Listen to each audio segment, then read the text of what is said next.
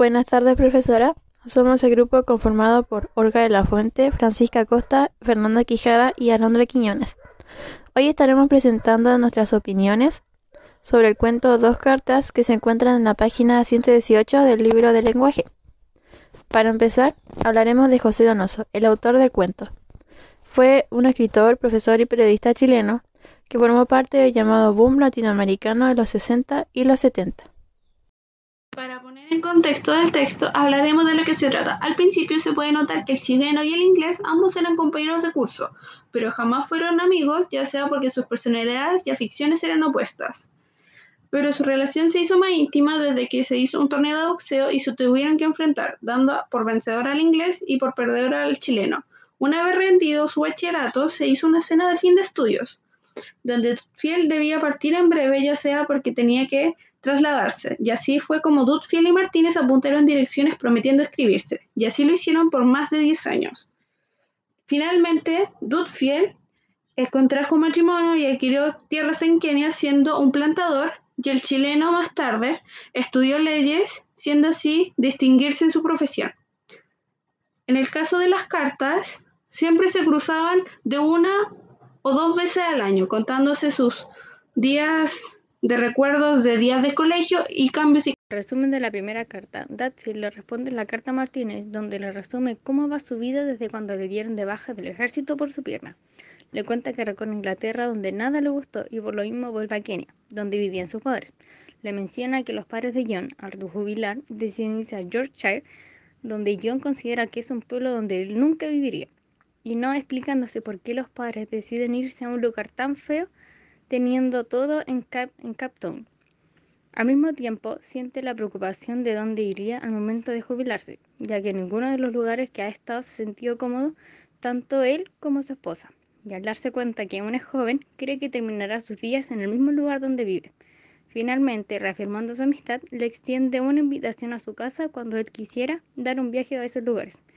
En esta carta solo se expresan datos superficiales, no habiendo un contenido que sobresalga del día a día. Bueno, la carta que escribió John para Jaime nunca llegó a sus manos. De hecho, la recibió otro Jaime, pero este nunca la volvió a mandar al correspondiente ya que se encontraba ocupado con algún asunto personal que tenía. Después de no recibir una dichosa respuesta, John ya no volvió a escribir a Jaime. Pasaron los años y este trabajaba muy duramente para conseguir su respectivo dinero. De hecho, extrañaba mucho no oír noticias respecto al país pero con el paso del tiempo empezó a despreocuparse menos hasta que John, su mujer y sus respectivos niños fueron asesinados por los Mau Mau. Jaime, una noche de invierno, decidió y empezó a escribir una carta a John a quien no había escrito durante mucho tiempo. Entonces, la segunda carta se trata de Chileno contándole a John que le está yendo bien en el trabajo y sobre sus recuerdos sobre una mujer de la cual estuvo enamorado durante un mes en sus tiempos de colegio. También le cuenta que ahora esa mujer llamada Olga ahora está casada y tiene hijos. A partir de esta historia, comienza a reflexionar sobre lo mucho que han cambiado todo desde aquella época. Cuando el autor releyó su carta, éste la encontró incoherente, sentimental, literaria y reveladora, así que decidió romperla y se prometió escribir otras más breves, pero los años fueron pasando y el abogado chileno no volvió a escribir la carta que se había prometido escribirla.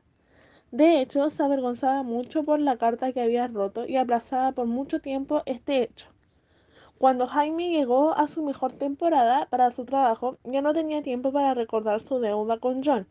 Y así fueron pasando los años. Él algunas veces se acordaba de su no amigo y del hecho de que nunca lo fue y nunca lo será.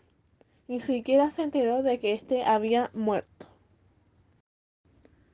Respondiendo a la primera pregunta, yo estoy de acuerdo que estos dos personajes nunca fueron amigos. Como decía al principio de este relato, ellos no podían ser amigos ya que sus gustos por algún tema en particular u objeto y sus personalidades eran totalmente opuestas. Es más, ellos nunca se vieron como amigos, solo como compañeros de escuela. Y como dice al final de este relato, Jaime nunca lo vio como amigo y tampoco lo sería en algún futuro. Yo creo que las partes que sustentan mi opinión por la pregunta anterior son los términos de las dos cartas, ya que en la primera mencionan que la carta que John había escrito nunca había llegado a Jaime y tal vez por esta situación no se pensaron mucho por un largo tiempo. Igualmente que la parte final, donde Jaime se olvidó completamente de la existencia de su amigo y de su primera vía de comunicación que eran las cartas.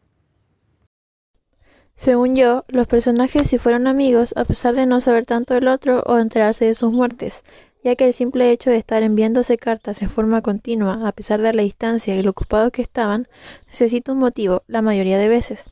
Esta vez sería su amistad. Los pasajes que sustentan mi opinión serían las mismas cartas que se envían contándose recuerdos, memorias y cosas de su vida cotidiana al otro.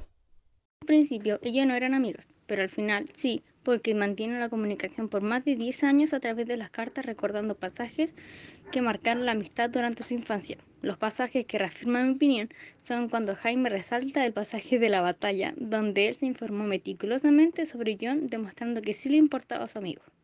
Por una parte, estoy de acuerdo en que el inglés y el chileno no hayan sido amigos, ya que por cierta forma ambos eran diferentes.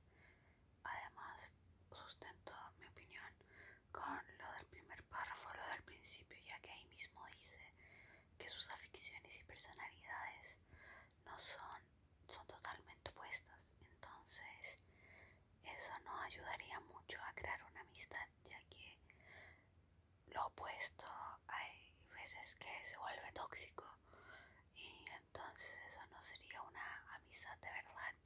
Además de que siempre lo que cuentan, o sea, de lo que hablan desde las cartas, simplemente es un hecho de recuerdos, solamente de así como de sucesos que pasó en su colegio y nada que ver con lo que sea personal.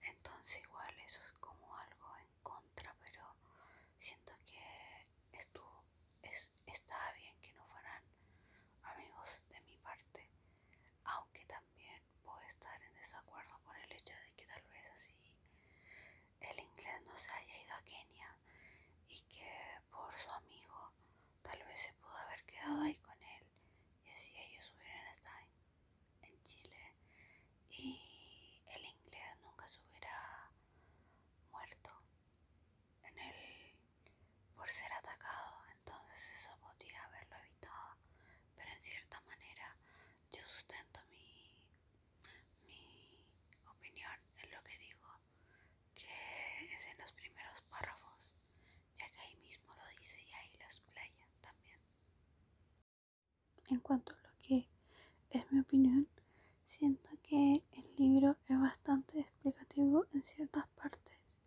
como por ejemplo lo es eh, la diferencia que hay entre sociedades, así como la del inglés y la del chileno. Aparte de mostrarse así como sus personalidades y aficiones, también son totalmente opuestos y se puede notar como es así como en sí, cómo se trata la gente y qué cosas hacen y cosas así. Entonces es bastante explicativo en esa parte.